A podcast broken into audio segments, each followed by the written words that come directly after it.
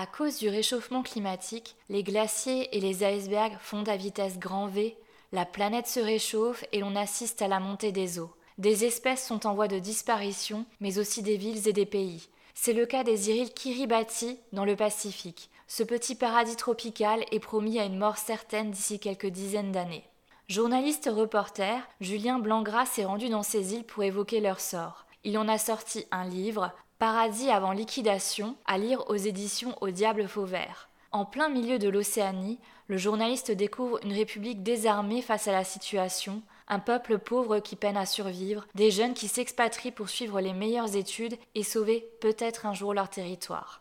Paradis avant liquidation n'est pas un roman, c'est un récit de voyage. Un récit qui nous embarque à des milliers de kilomètres de chez nous, où les gens vivent avec peu de choses mais savent s'en contenter. C'est un reportage qui nous ouvre les yeux sur les conséquences du réchauffement climatique, qui nous fait prendre conscience de la gravité de la situation, de la vitesse à laquelle la Terre court à sa perte si nous ne mettons pas tout en œuvre pour y remédier.